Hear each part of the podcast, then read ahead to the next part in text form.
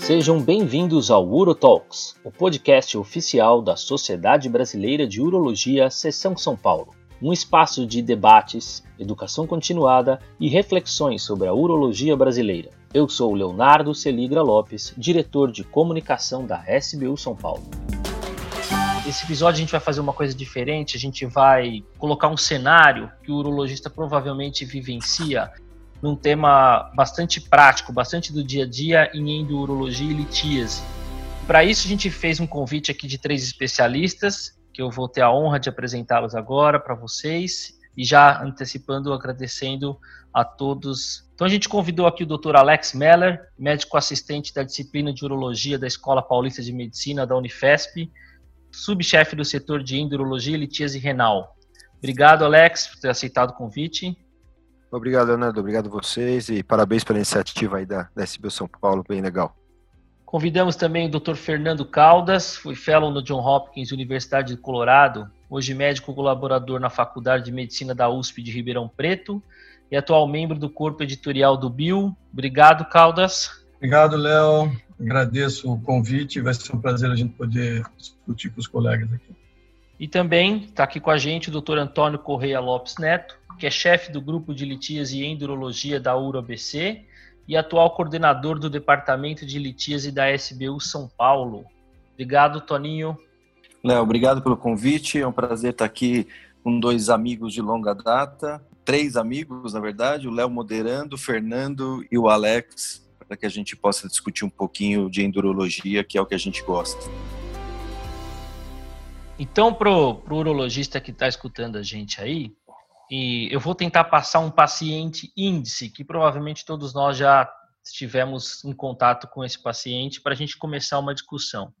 Então, é aquele paciente que, num ultrassom de rotina, num acompanhamento completamente assintomático, fez uma ultrassonografia abdominal e foi identificado um cálculo único renal de 2,5 centímetros no grupamento calicinal superior só pela ultrassonografia. E agora? Esse é o nosso caso, esse é o nosso paciente, chegou lá no nosso consultório. Uh, vamos começar. Toninho, esse paciente chegou para você só com ultrassom assintomático, 2,5. O que, que você faz com ele? Já você já acha que ele é um paciente já candidato a tratamento? Não é? Ele pode ser acompanhado? Léo, é, um, um, paciente com cálculo de 2,5 centímetros, independente da topografia que se encontra dentro do rim, se é cálice superior, médio, inferior ou piélico, uh, e também entendo que independente de se esse cálculo é sintomático ou não, devido à dimensão dele, eu entendo que é um cálculo que já merece tratamento. Né? E, e e acredito que um princípio, talvez até mais pessoal meu, mas entendo que também é uma recomendação de, de guideline, sempre que eu pretendo intervir numa litíase urinária, eu entendo que o ultrassom é, é pobre em informações para que não só eu defina o tratamento, se eu vou fazer uma ureteroscopia, se eu vou fazer uma percutânea, se eu vou fazer uma litotripsia extracorpórea. Então eu careço de informações importantes como a anatomia desse rim, como a caracterização desse cálculo, a dureza dele, a localização precisa, se ele está dentro de um divertículo, se ele está dentro de uma via excretora normal, é, qual é a se eu pensar em litotripsia extracorpórea, a distância dessa pedra em relação à pele. Então, eu, eu sempre tendo a fazer uma, uma tomografia computadorizada, mesmo nos dias de hoje, que nós nos preocupamos muito com a irradiação que esses pacientes litiásicos recebem, por ser uma doença recidivante. Então, esse paciente, no decorrer da vida, pode acabar sendo submetido a, a muitos exames é, e muita irradiação. É, quando possível, solicito que seja feito é, um protocolo de baixa dose para essa tomografia, que está indicada bem para pacientes não muito obesos, que têm um IMC menor do que 30, que você consegue adquirir uma boa, uma boa imagem e poupa esse paciente de receber é, tanta irradiação. Muito bem. Alguém acha que talvez esse paciente poderia ser tratado só com ultrassom? Eu concordo plenamente com o Torninho. E, e, a questão é a seguinte: o ultrassom é um screening, é um exame de screening excelente. Eu, particularmente, tenho ultrassom na clínica e a gente sabe das limitações do método. São métodos diferentes de você poder comparar. Daí a importância da tomografia. Quando você, muitas vezes o ultrassom é suficiente para te dar informações que até resolvem o caso. Mas casos de massa litiásica grande como esse, tem que ser melhor caracterizado. Sempre você tem um planejamento cirúrgico, você precisa sim da tomografia para poder caracterizar tudo que o Toninho falou, inclusive a morfologia do cálculo.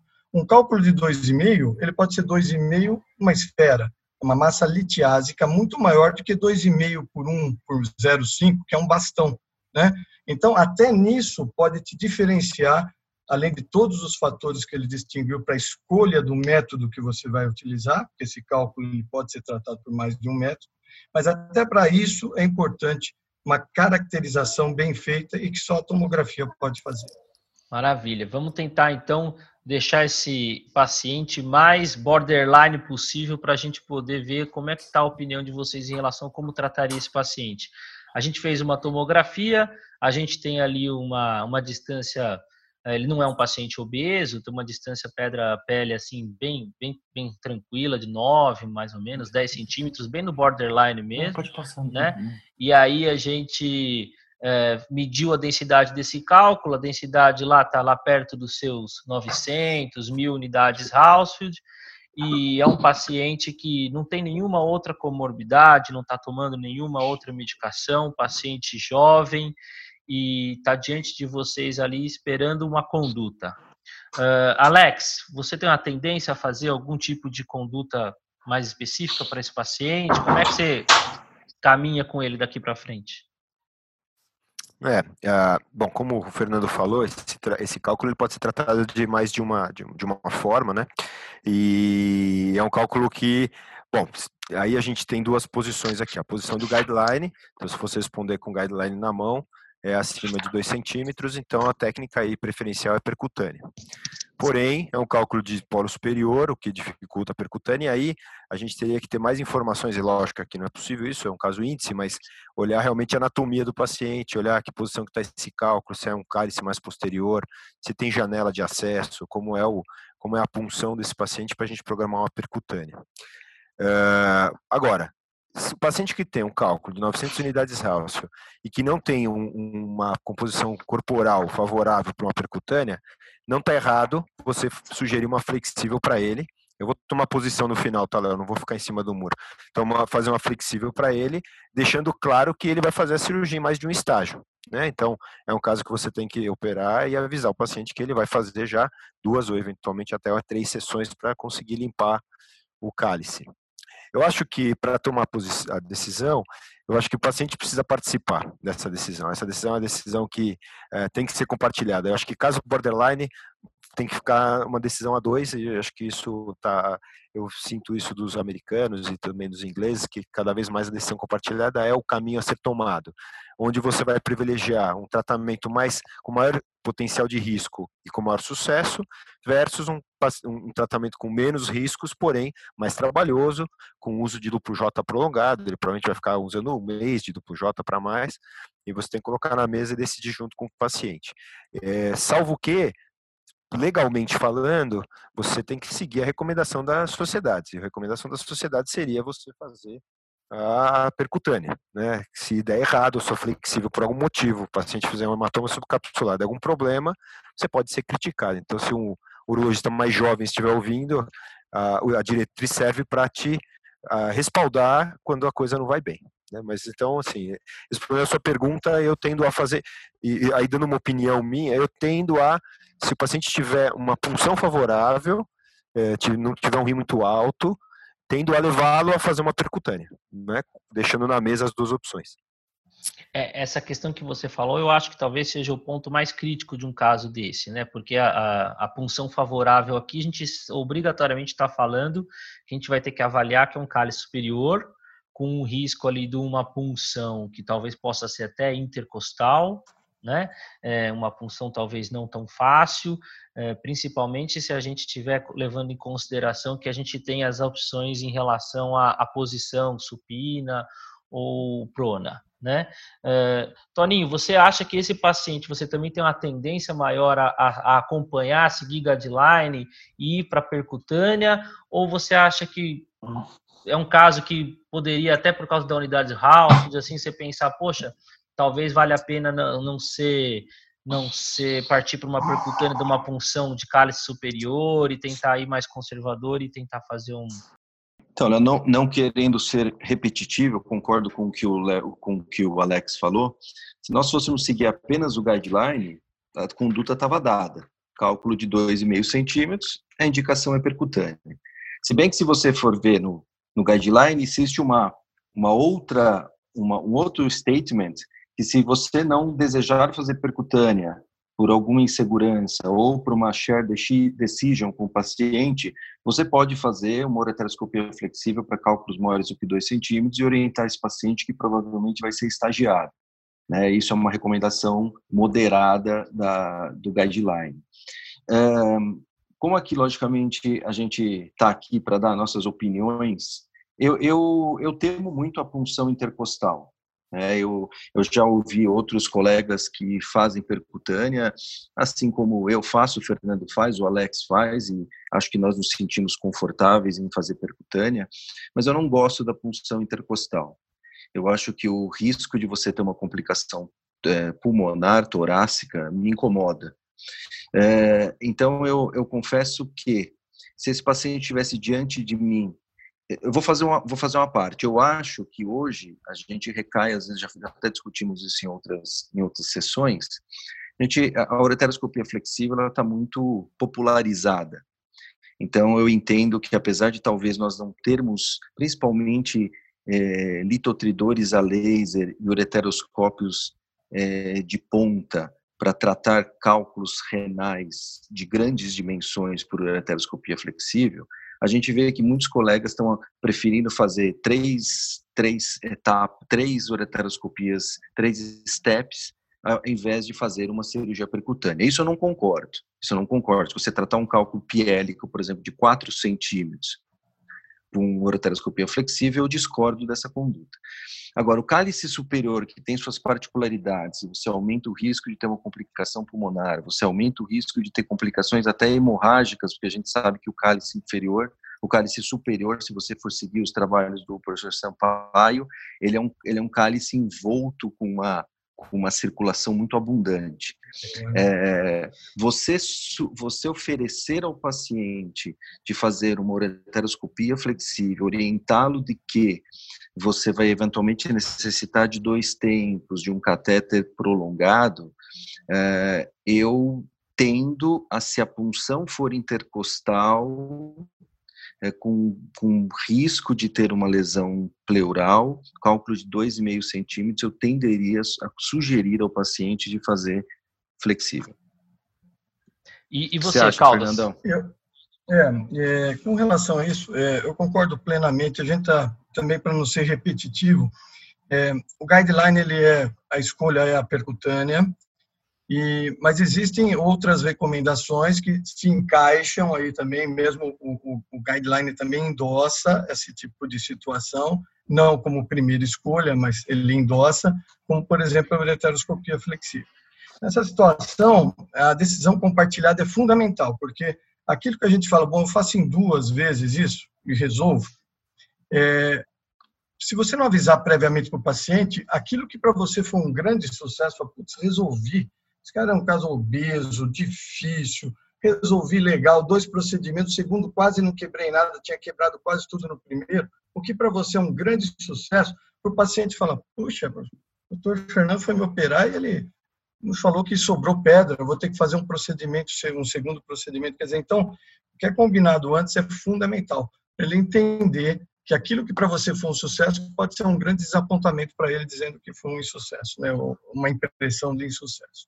Então, é, desmembrar em dois procedimentos, eu acho que está dentro da prática diária. Eu teria um pouquinho de preocupação com relação à infecção, a gente pode até conversar com isso, é um cálculo grande, um cálculo de 2,5 centímetros no cálice superior, ele não é tão comum, em geral ele está mais comum na pelva, mais para baixo no cálice inferior, então em geral ele pode ter um padrão obstrutivo, gente não sabe o que tem atrás dessa pedra, podemos até conversar sobre isso, mas com relação à primeira escolha, que seria a percutânea, é, eu, eu concordo com o Toninho, eu não fico confortável, mas eu já fiz muitas funções, como todos nós aqui, é, é, é, intercostal. Entre a décima segunda e a décima primeira, eu me preocupo menos do que se a gente tiver aqui entre a décima primeira e a décima, né?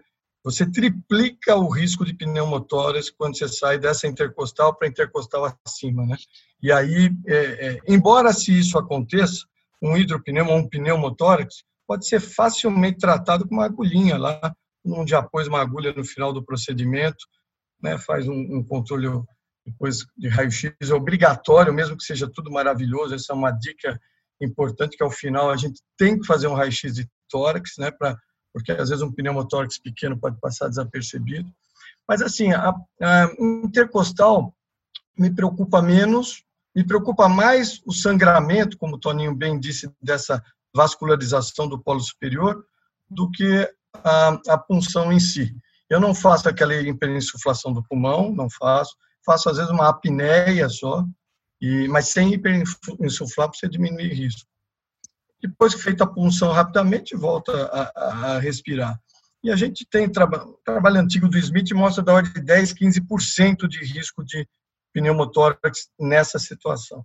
A hora que você sobe para cima, um, uma, um espaço intercostal para cima, você triplica o risco e aí começa a ser uma chance muito. Se fizer dois desses, já dá quase 45, 50%, dois pacientes. Né? Então, é, é, existe esse risco, tem que ser medido, e esse paciente, de novo, mesmo que você vá para percutânea, ele tem que saber desses riscos. Você tá, na verdade, ele está te trazendo um problema, né? E você está lá para poder solucionar. Então, é importante que ele saiba o grau de problema que ele trouxe. Toninho manifestou uma preocupação que eu também tenho. Então, é, essa é a real. Ele tem que saber, ó, você me trouxe um problemão, amigo. É. Mas se acontecer, a gente sabe como contornar. E esse, esse paciente, então, se a gente levar em consideração que a recomendação e habitual é mais propenso a gente indicar uma percutânea, o, o, o Calda já adiantou um pouco, né, Alex? A gente tem algumas táticas aí que a gente pode é, evitar essa punção do cálice superior ser mais traumática. Ele falou da hiperinsuflação.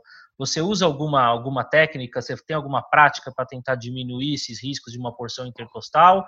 Ou você, você prefere a punção intercostal mesmo? Como é que você faz? É, o, que, o que a gente tem feito lá na escola, a gente adotou há uns dois anos, já faz um tempo, a gente faz um ultrassom, a gente às vezes não tem um aparelho disponível, lógico, o tempo todo na escola, mas a gente tenta fazer um ultrassom para definir uma janela de segurança. Então a gente tem feito isso para qualquer punção, e acho que também cabe para punção uh, uh, alta, e a gente faz a hiperinsuflação. Eu gosto dessa técnica, a gente realmente acha, eu, eu sinto que diminui um pouco a chance de ter uma lesão pleural. Concordo com Caldas. A lesão pleural eu já tive algumas, poucas, é verdade? Eu, duas, eu acho. Ela também não é tão uh, mórbida assim. Ela, ela é uma, uma um, claro, uma complicação que ninguém espera, mas você reverte ela com uma certa facilidade. Então, as técnicas que a gente usa basicamente são essas: fazer ultrassom só para definir uma janela de punção, tentar ver se tem alguma coisa no caminho, usar a hiperinsuflação como como uma, uma, uma estratégia. E aí tem um trabalho, bom, tem um trabalho, provavelmente os colegas já tão, sabem bem do grupo italiano do Scofone, que fala que a prona não tem, que a supina teria um acesso até mais fácil para o polo superior, para você acessar o polo superior do que a prona. Eu queria ouvir a experiência de vocês, porque a, a minha sensação não é a não é essa, mas eu sou um surgeão prona que migrou para supina, então eu não tenho também é, toda essa vivência de supina de muito mais de prona. O que, que vocês acham em relação ao posicionamento do paciente para fazer punção alta? Mas esse você faria o que, Alex, antes de passar para eles? Você tenderia a fazer ele, continuaria mantendo supina, mesmo você tendo eu, migrado? Eu, é, eu tentaria fazer de supina. Eu, agora a gente tenta fazer supina sempre, para te falar bem a verdade, Léo. A gente praticamente coloca todos os casos em supina. A gente só está fazendo é, prona para rim e ferradura é, que tá. ainda a gente não tem coragem de fazer em supina. Mas, claro, eu veria, a, a gente está discutindo um caso sem olhar tomo. A gente, imagino que vocês também fazem um belo estudo da tomo nas três, nas três incidências para olhar a punção e tudo mais. Mas supondo que é uma punção tranquila, aí a gente faria em supina também. Mas eu não tenho sentido essa facilidade que se fala nos trabalhos. Aquele trabalho do escofone é cheio de ângulos e tudo, não é um trabalho tão fácil de você entender. Queria ouvir realmente a opinião dos colegas, o que, que eles tem sentido. Fala aí, Toninho. É, eu, eu, eu ainda sou também do tempo da prona, aprendi assim, né? E os assistentes mais jovens, claro, o Luiz Alexandre, lá no serviço da ABC, hoje ele faz praticamente tudo em supina, e eu tenho participado de alguns de alguns procedimentos em supino. É, claro que a minha preferência ainda acaba sendo prona, porque foi assim que aprendi, fiz assim durante anos, me sinto muito mais confortável em trabalhar em posição prona. Mas entendo que a supina é uma evolução é, pela por N vantagens que talvez não, não, precisamos discorrer aqui, mas entre elas a facilidade de posicionamento do paciente, questões anestésicas, é, poder fazer um acesso combinado, então a, a, a, o acesso supino tem suas vantagens. É, eu vejo duas situações que me incomodam na supina, é, aquilo de trabalhar com a via muito mais murcha, né? Então, eu já notei que alguns casos, por exemplo, aqueles casos como esse, um cálculo de 2,5 centímetros na pelve renal, é um caso que, a princípio, não pode sair com cálculo residual. Eu acho que é 2,5 centímetros na piélico, tem que sair limpo. Né? E a gente, eu já me deparei com situações de trabalhar em supino, fazer a toma no primeiro pós-operatório e tem lá um cálculozinho de 6 milímetros do cálice inferior sabe? Que pelo fato de eu não conseguir navegar adequadamente nessa via escritora, por ela estar mais murcha, eu entendo que foi o motivo de eu ter perdido aquele cálculo residual. Né? Quando eu trabalho na prona, é, que a gente trabalha com a via excretora mais dilatada, eu entendo que, eu, que a gente navega melhor. Eu tenho menos risco de perder cálculos. Se você conversar isso, como falei com as pessoas que são os mais jovens, que hoje são supinos, é, é, de carteirinha, 100%, eles vão discordar e falar, não, eu não, eu não tenho esse problema, eu não tenho esse problema. Né? Então, eu, este caso, se eu fosse fazer percutânea, faria também prona, né? Por, por primeiro, para achar um caso já mais, mais desafiador, eventualmente com uma punção intercostal, mas entendo que as pessoas que fazem supina devem se sentir confortáveis para fazer também o acesso acesso é, é, de cálice superior não querendo me alongar só, mas todos devem conhecer talvez um trabalho do Guido Justi, que ele publicou no Journal of Urology, onde ele mostra que na posição supina, se você acessar o cálice pelo inferior, você consegue ter um bom acesso ao cálice superior. Foi um trabalho que ele fez até com todo um desenho geométrico, ele associou uma, a, alguns, algumas, alguns artifícios ali e ele, ele conseguiu uh, demonstrar que o acesso ao cálice superior, mesmo é, entrando pelo inferior, foi factível. Você prono supina, Caldas? Eu, a minha vasta experiência é prona, assim como os demais colegas, e eu acho, né, existem muitos trabalhos sempre comparando isso, mas parece que se for fazer um resumo da literatura, é que não existem vantagens evidentes. O que na prática parece existir, eu tenho a mesma impressão que o Toninho falou, é que para cálculos maiores, como você irriga menos, porque cai, né, a gravidade puxa o teu soro ali, parece que você tem um menor controle da imagem e de uma resolução mais completa. Pode ser também pela preferência pela experiência desigual que a gente tem, pelo menos eu tenho, entre prona e supina. A grande vantagem do supino eu vejo, nesse caso particularmente, eu faria prona, eu faria decúbito é, ventral. Eu usaria a prona em algumas situações que eu precisasse associar é, outras metodologias junto, fazer um acesso combinado, ou eventualmente não quisesse fazer a mudança de decúbito, enfim, ajudar o anestesista com um quadro respiratório, mais nesse sentido. Mas uma massa litiásica de 2,5 centímetros que eu vou fazer intercostal, eu faria prona. Deixa Vamos... eu fazer um comentário da, da prona bem rápido. Eu tenho a sensação da prona é, que quando a gente faz para cálice superior, para cálice alto, a gente consegue ser mais medial. Eu tenho uma impressão que a gente consegue aí trazer um pouco menos de, de complicação pleural. Mas isso não estudei, então também não estou falando de, de, orelhada, mas eu tenho a sensação que a gente consegue ser mais, e mais para a linha média do paciente, e conseguir acessar o cálice com menos menos espaço, quer dizer, mais straightforward, sabe? E, e com isso diminuir a lesão pleural. da nossa experiência de prona que a gente faz, mas é, é, é concordo que nisso nada ainda tem evidência. Né? É, e, tem alguma, e, tem algum, e tem algumas situações que são muito particulares, né? Então, rim ferradura, quando você objetiva um acesso à junção ureteropiélica, para cálculos coraliformes completos e para cálculos de cálice superior, como nesse caso, a punção eh, de cálice superior é ideal, né? Até pelo eixo do rim, você quando entra pelo cálice superior, você fica mais alinhado e você tem uma melhor, um melhor acesso aos diversos cálices, né? Desculpa, Fernando. Não, que isso é só colaborando o que a gente tinha dito com relação ao exame de imagem a gente escorreu muito bem sobre todas as vantagens da tomografia, e uma delas é justamente ver o colo, né? Só lembrando isso, porque a gente está discutindo qual método, né? Leco, flexível ou percutânea. Agora que nós entramos na percutânea, não sei se vamos sair ou se vamos ficar, mas entramos na percutânea, é, é mais do que importante passar essa mensagem que a tomografia é indispensável. Né? Porque só ela vai poder te diagnosticar, ver, você procurar janelas ali e eventualmente ver um, colo retrorenal, meio por cento dos casos, mas quando existe é uma, é uma judiação com o cirurgião, né? É um, é. Caiu numa armadilha violenta. Se tiver um diagnóstico precoce, é fundamental. Deixa eu voltar numa, numa parte que você comentou, Caldas, que é a questão do antibiótico. Né? Você falou de uma preocupação em relação à massa calcária, em relação à posição de cálculo, e aí uma preocupação de antibiótico. É, dá um, dá uma, uma passada, por que, que nesse caso talvez você ficaria um pouco mais atento, e o que você faria? Você faria antibiótico antes? Você faria antibiótico só na indução? Você faria antibiótico depois tratamento? Fala um pouquinho para a gente. É, é isso vem da, da experiência. A gente sabe que as grandes massas litiásicas, elas em geral, vêm associadas a processo infeccioso, né? especialmente no cálculo coraliforme ou pseudocoraliforme. Eu não sei do que, que nós estamos falando aqui, pode ser até um pseudocoraliforme pelo tamanho que você descreveu. Mas mesmo que não seja, ele com 2,5 centímetros, um cálice superior, ele vai ter deformado esse cálice e certamente ele deve ter um padrão obstrutivo, parcial ou não, mas ele deve ter um padrão obstrutivo.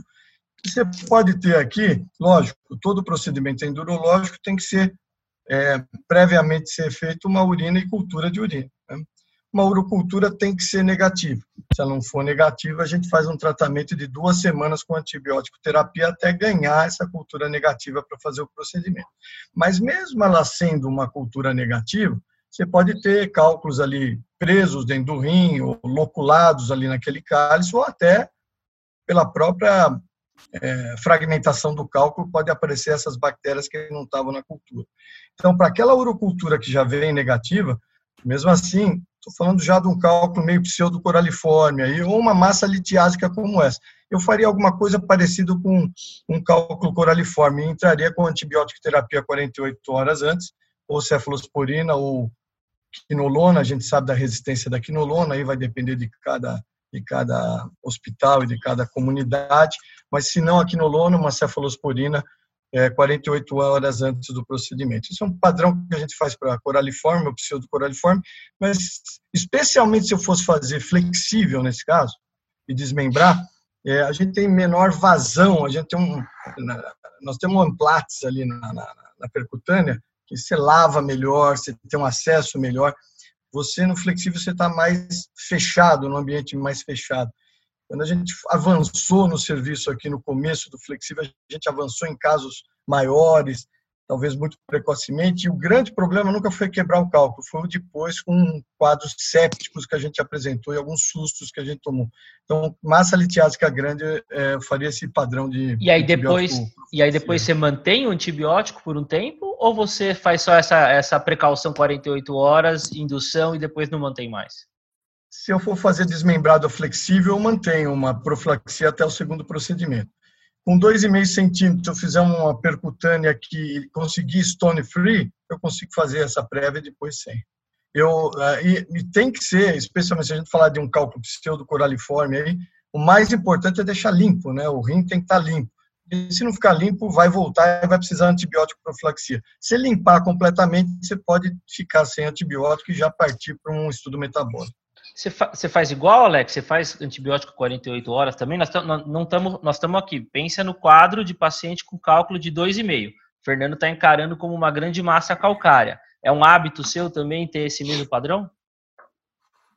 É, o padrão, o, o, que a gente costuma fazer lá na escola é assim: a gente primeiro a gente usa o gás, né, a gente gosta do gás como classificação, então a gente avalia de acordo com o gás o caso. Então esse gás, esse caso seria colocado num gás 2, cálculo único de polo superior. Uh, Para casos de gás 1 e 2, a gente tende a ficar menos preocupado com complicações mais graves. Então, como a gente faz a nossa rotina? Precisa ter uma cultura negativa prévia, uh, se não tiver, a gente vai tentar negativá-la. Uh, tendo a cultura negativa prévia, a gente sempre faz punção, a gente colhe a cultura da punção para fazer depois uma análise e manda o cálculo para análise também para ver infecção. Esse é o parâmetro, são os padrões que a gente faz de controle.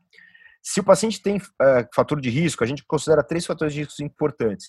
Se estava com stent prévio, se é um cálculo mais complexo, um 3 ou 4 gás, e se a, o paciente já tem histórico de infecção, que aí vai mais na linha de ser um cálculo infeccioso, como o Caldas comentou, esses casos a gente entra com céfalo de terceira na indução.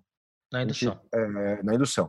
Não, a gente não faz para gás 1 e 2 uh, ah, tratamento em, uh, antes, uh, que aí seria o proposto, fazer uma, e a gente, quando faz, faz uma semana, a gente faz um pouco diferente. A gente faz uma semana, geralmente no ambulatório a gente deixa uma receita de macrodantina para ser tomada uma semana antes, antes era cipro, a gente mudou, mas uh, e aí orienta o paciente. Isso nem sempre dá certo na, na, no mundo real do SUS, tá? Eu tô falando que a gente idealiza é isso, a gente deixa a receita para o paciente, fala, ó, quando a gente vai convocar você, a gente vai convocar com antecedência, você toma e vem com esse tratamento feito.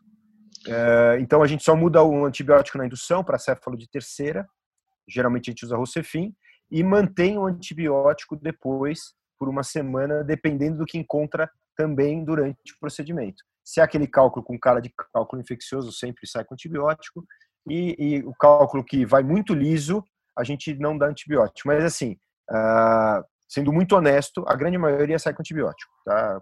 Poucos saem sem antibiótico.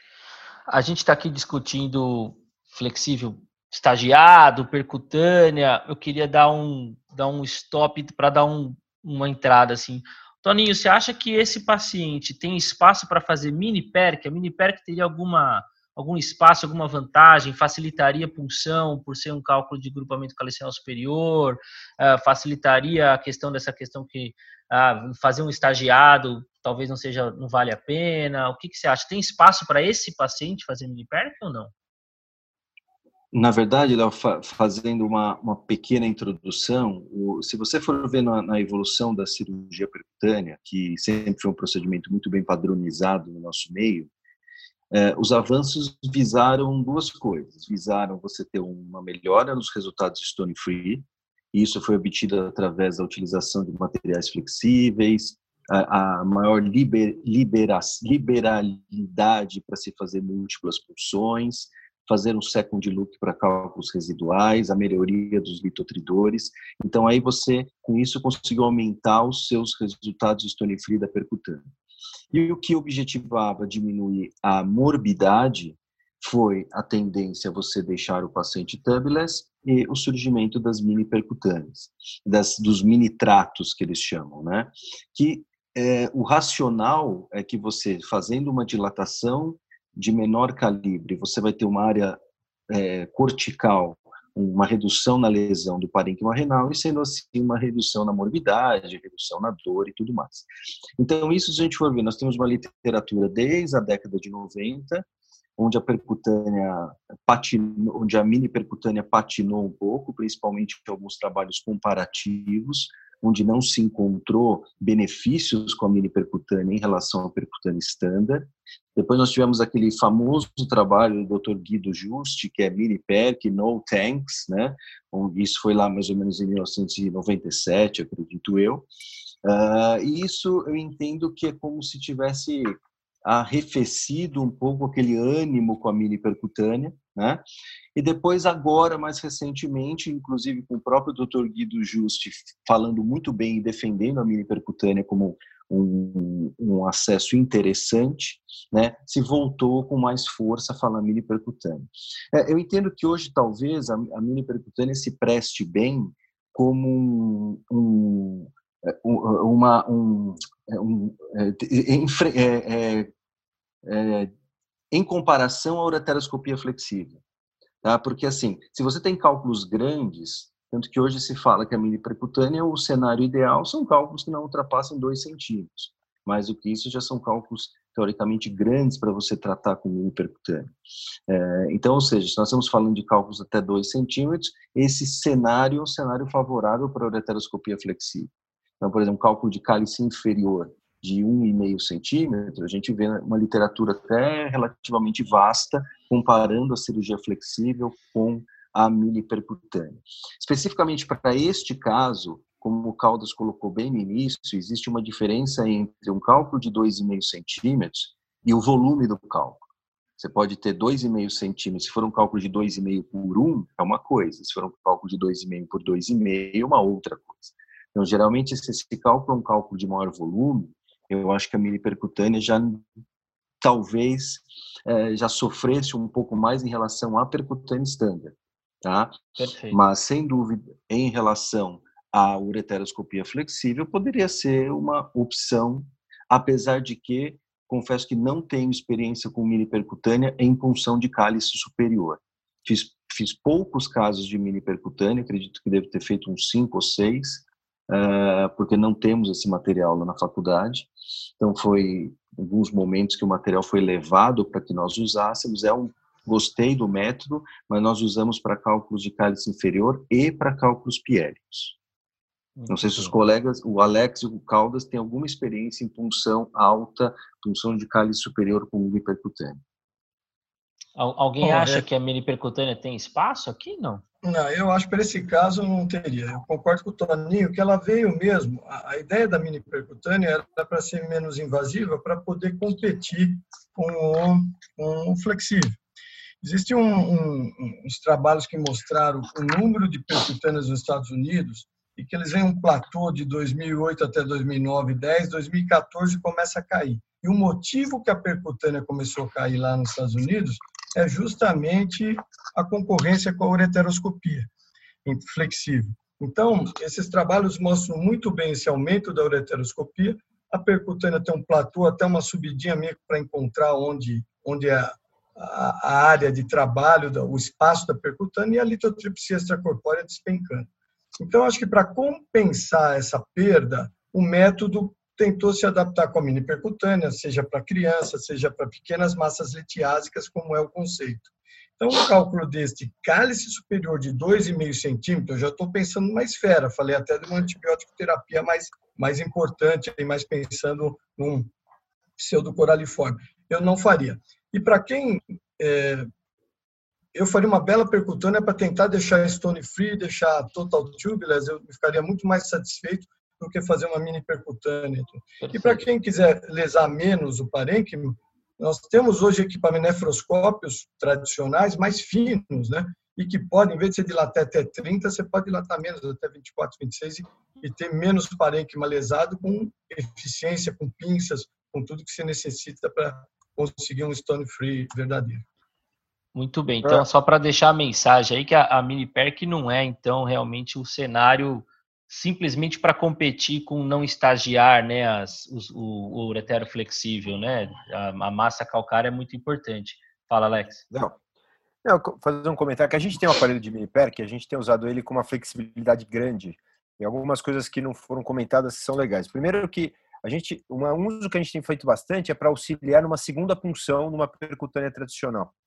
Eu acho que ninguém comentou isso. Então, às vezes você funciona o tradicional e às vezes sobra aquele cálculo de um centímetro naquele cálice inacessível, que você não consegue virar o aparelho, a gente tem feito como segunda punção, isso funciona legal.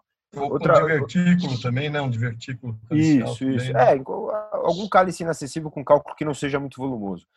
É. Outra experiência nossa que a gente apanhou, a gente começou a fazer no começo, eh, a gente, a gente definiu um limite de 3 centímetros, mas obviamente começamos os menores, até 1,5 centímetro e meio. Para cálice de para polo inferior, vai muito bem para você não quebrar seu flexível. Essa é outra coisa para quem tem problema de flexível, que nem a gente tem lá na faculdade. Então, não ter, você não, não arriscar o seu aparelho num cálculo daquele 1.5, 1.6, 1.7 no polo inferior. É, e três, a gente começou a fazer com laser. A gente começou a querer fazer a lá dusting com laser para quebrar a pedra quando entrava na. E a gente viu que demora demais e a gente trocou para vareta fina do balístico. Vai super bem, porque aí você usa aquele efeito, o vácuo, com os pedaços. Então, ao invés da gente ir para o Dust, que foi até eu que queria fazer assim, aí o meu assistente, o Gustavo, falou: Alex, tá demorando demais, vamos tentar quebrar lá balístico? E fomos, e, e foi bem também. Então, dicas práticas de quem está usando e vai apanhando, né? Mas Legal. é realmente assim, você se aventurar em cálculos grandes é complicado porque você vai, vai levar bastante tempo. E um último comentário, a gente já fez também de conversão, que é com, entre aspas, né? A gente converteu uma mini perk para uma tradicional. A gente estava apanhando demais com o mini, a gente passou o fio guia e a, a dilatou até 30 e tocou o barco com uma tradicional. Então, quando você tem o aparelho na mão, você vai criando, às vezes, oportunidades aí, né? Oportunidades. É. O, o, e, e já fizeram punção de cálice superior? Desculpa, é. Léo, já fizeram punção Não, de cálice superior com a fizemos, fizemos com uma segunda punção, nesse esquema que eu falei de segunda, não como primária, né? Foi bem, Toninho, foi parecido com a standard, não, não, não senti muita diferença, não. O que é legal do aparelho realmente é que você dispensa muito descartável, porque em ambiente SUS é excelente, porque você não precisa de bainha, não precisa de nada, ele já vem todo pronto, você só vai lá e passa, Uh, como a gente tira pouco, você acaba usando só a vareta do balístico, fica um tratamento super barato, né? Então isso é, isso é legal. Alex, eu queria só fazer uma, uma observação, uma pergunta, na verdade, porque a gente fez, falou de algumas técnicas para melhorar a chance de diminuir complicação na punção do cálice superior. Você comentou que você usa fazer uma janela com ultrassom para tentar achar uma janela de punção. Você faz a punção totalmente com ultrassom? Você acha que você tá, já está fazendo essa, esse hábito de fazer a punção com ultrassom ou você ainda está usando a punção com, com escopia? É, Léo, é, eu tenho usado bastante essa janela já faz algum tempo, mas a punção com ultrassom a gente tem começado a fazer. Eu já falei bastante com o Fábio, né, o, do, do o Vicentini, com o Roger, Sir. É, é, desafiador, eu consegui já. A gente está, eu estou no sexto, sétimo caso, mas eu acho que minha opinião é o seguinte: eu acho que a janela ajuda muito a você fugir de problemas, tá? E o, a função pura com ultrassom, ela exige uma curva de aprendizado razoável para o lojista comum. Uh, diminui uh, bem a radiação, sem dúvida nenhuma, mas se você não, não, tomar cuidado com a radiação, o nível de radiação que você consegue emitir é pequeno. E até porque a dilatação, eu não sou contra não, tá? Eu não quero que minha opinião soe, soe como contra, muito pelo contrário. Só estou expondo as minhas dificuldades que eu estou vendo no dia a dia fazendo. A dilatação, a bainha não é, é, ecogra, é eco, é, como se ecogênica. É, é ecogênica. Então, você não consegue fazer dilatação. Você, no máximo, faz a punção com ultrassom. Então, realmente, você reduz a radiação da punção, é, é, é justo, mas o resto, você, eu vejo que quem faz a, a punção e dilatação faz bastante às cegas, né? Não tem tanta visão assim, porque a bainha não é ecogênica. Então, eu acho que é, é, é uma curva de aprendizado razoável. É, eu acho que é um tópico que tem que ser aprendido em todas as nossas universidades, aí quem está envolvido.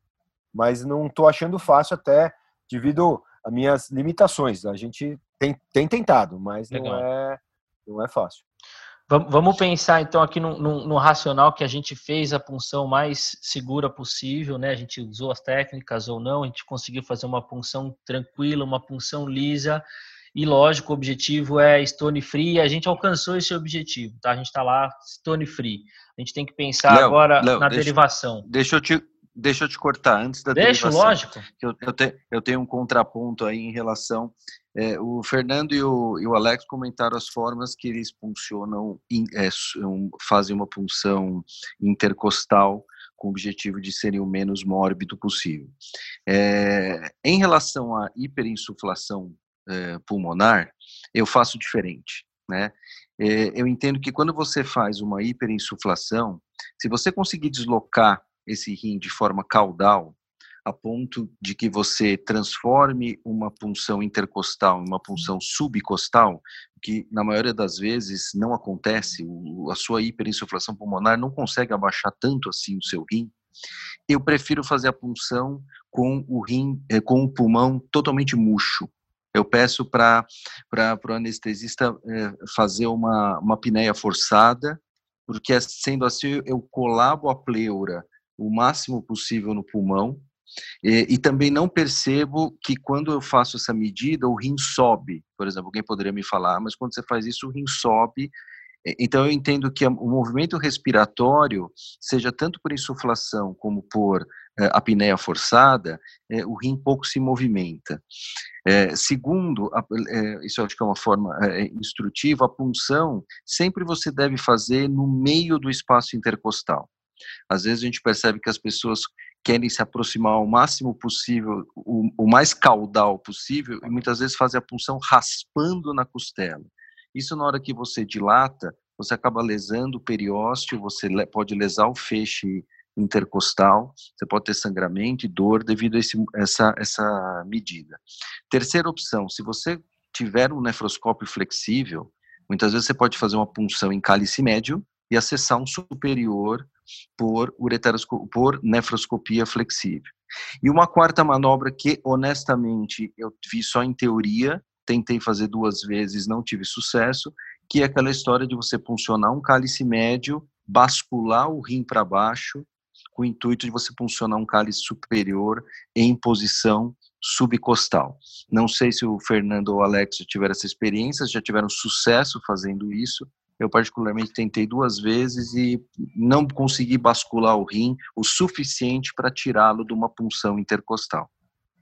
Eu, eu tenho, se diz de puncionar o rim para deslocar ele para baixo e daí fazer sua punção, né? Exato. Eu, eu, não, eu não sou fã, mas eu tenho colegas que já participei de cirurgias presenciais aí, mais de várias, não sei te contar quantas, eu tinha colegas que gostavam mais da velha guarda e que fazem isso até hoje com uma maestria e com muita tranquilidade. Eu acho que é mais uma agulhada, ninguém tem Sim. olho na ponta da agulha, se pegar errado essa agulhada, mesmo com uma agulha mais fina, não, não acho legal. E só para frisar, então eu não, eu não uso, eu acho que tem outros, você pode deixar mais oblíquo para poder passar debaixo ali da costela, girar o arco em C, tem várias outras alternativas para tentar compensar a posição do rim. E só lembrando, só para enfatizar, que eu faço a apneia mesmo, como você disse, viu, Toninho? Eu não faço ah, a hiperinsuflação. É, eu, o Meller falou que faz a hiperinsuflação. É. Eu, eu prefiro não fazer também. Eu prefiro fazer uma apneia forçada, principalmente em polo superior, assim que eu prefiro. Eu é. acho que a hiperinsuflação eu gosto mais, quando é justamente como você disse, quando você tira de uma intercostal uma punção mais de cálice médio, uma cálice até inferior de um rim alto, você consegue com a hiperinsuflação, aí eu vou nessa, mas quando é polo superior, eu faço uma apneia forçada. Nós estamos aqui igual o piloto de avião, né? A gente está se preocupando com a decolagem. Durante o voo de cruzeiro, a gente sabe que vai tranquilo, a gente vai deixar o stone free e agora vamos, vamos pensar na hora do pouso, né? É, o, o fato da gente ter feito, mesmo que a, a, nós estamos falando da cirurgia lisa, é, em decorrente do, dos riscos de sangramento, não sangrou, tá? Mas é uma cirurgia de uma grande massa calcária, provavelmente teve ali o seu tempo prolongado de cirurgia, é, bastante tempo de manipulação. O fato de ser uma punção é, de cálice superior traz alguma diferença na hora de decidir a derivação? É uma grande massa calcária, talvez um, um grande, um prolongado tempo cirúrgico, mesmo que stone free.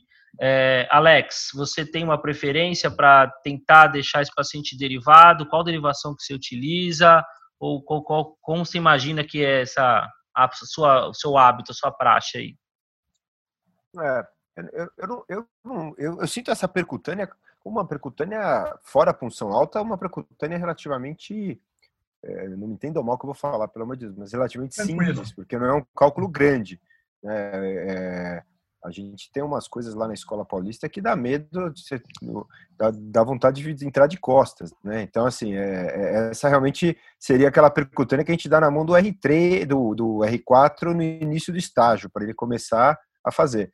Então, se fosse lisa, quer dizer, qual o critério? Eu não, não, respondendo mais objetivamente, não mudaria o critério sendo função alta ou baixa em termos de não deixar ou deixar nefrostomia, deixaria, a gente usa o mesmo.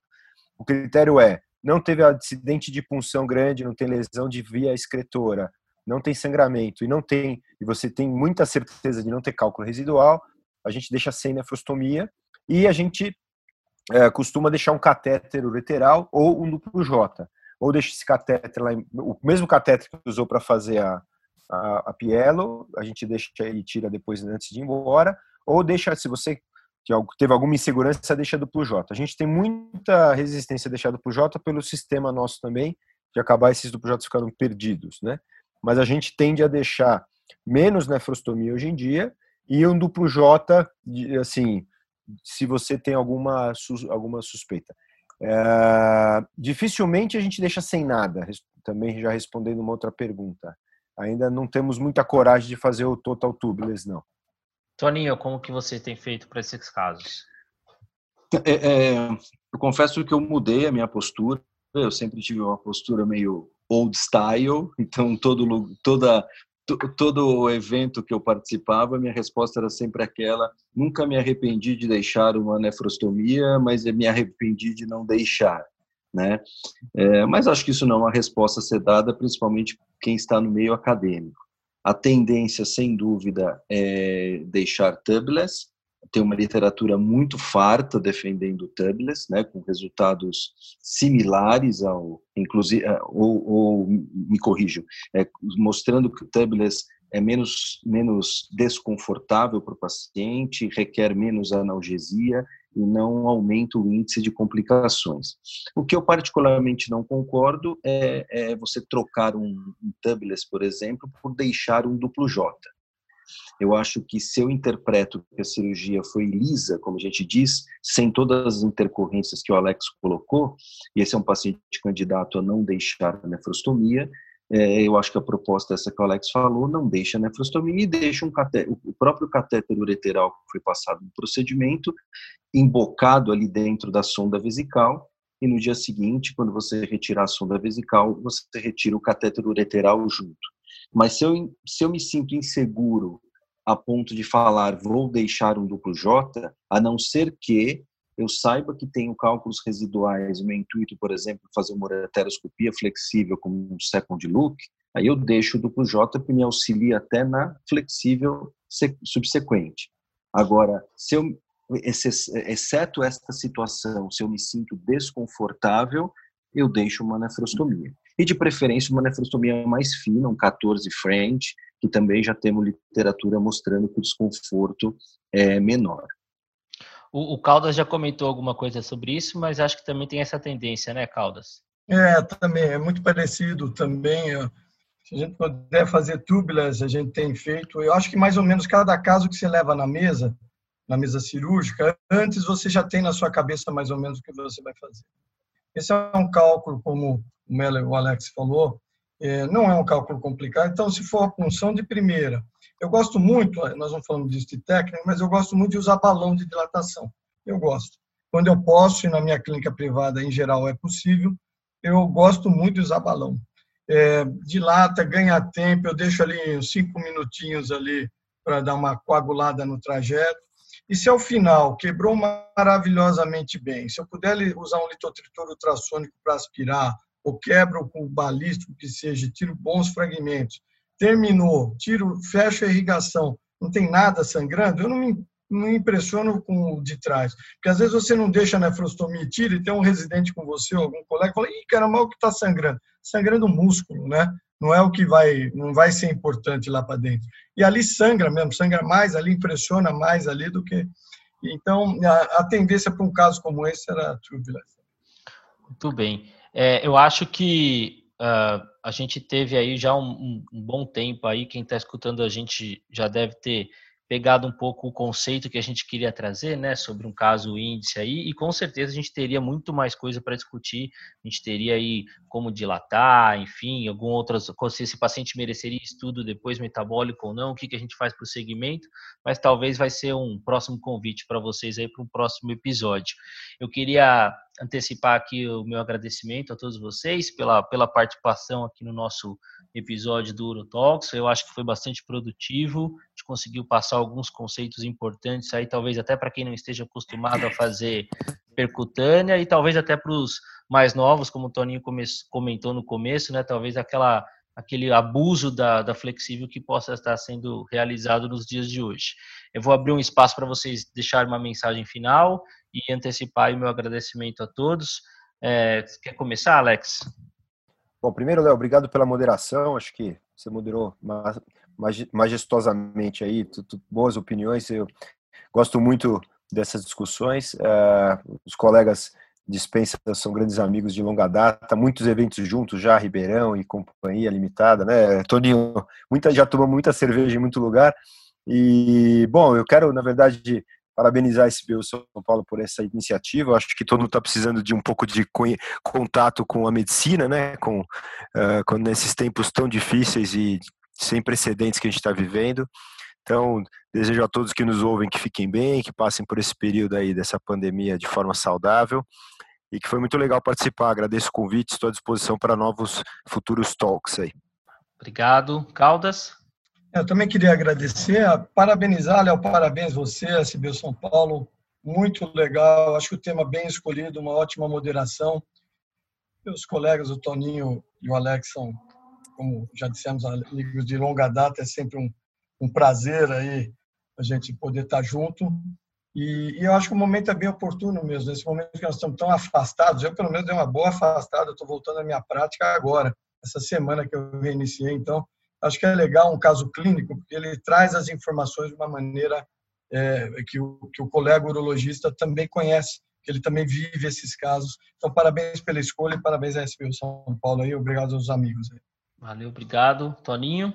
Bom, faço minhas e as palavras dos dois. Muito bom estar aqui entre amigos, discutir um assunto que a gente gosta, que é litias e endurologia. Parabenizar o Léo, que foi o grande é, é, inventor, ele que, que bolou a ideia desse Eurotalks e, e eu já ouvi os primeiros, os primeiros episódios e moderação sempre muito boa, os, os participantes é, deixando mensagens muito úteis para o nosso dia a dia e espero que a gente possa estar junto aí em outras oportunidades. Obrigado, obrigado pelos elogios, dividindo só a autoria aí do, do Urotalks com o Fernando Corks, que tem me ajudado aí na, na configuração do, do sistema todo, e aproveitar para deixar o convite para ouvirem os próximos episódios também. Você acabou de ouvir mais um episódio do Urotalks, o podcast oficial da Sociedade Brasileira de Urologia Seção São Paulo. Todas as edições estão disponíveis no site www.sbu-sp.org.br e também nas principais plataformas de streaming. Nos vemos no próximo episódio. Até lá!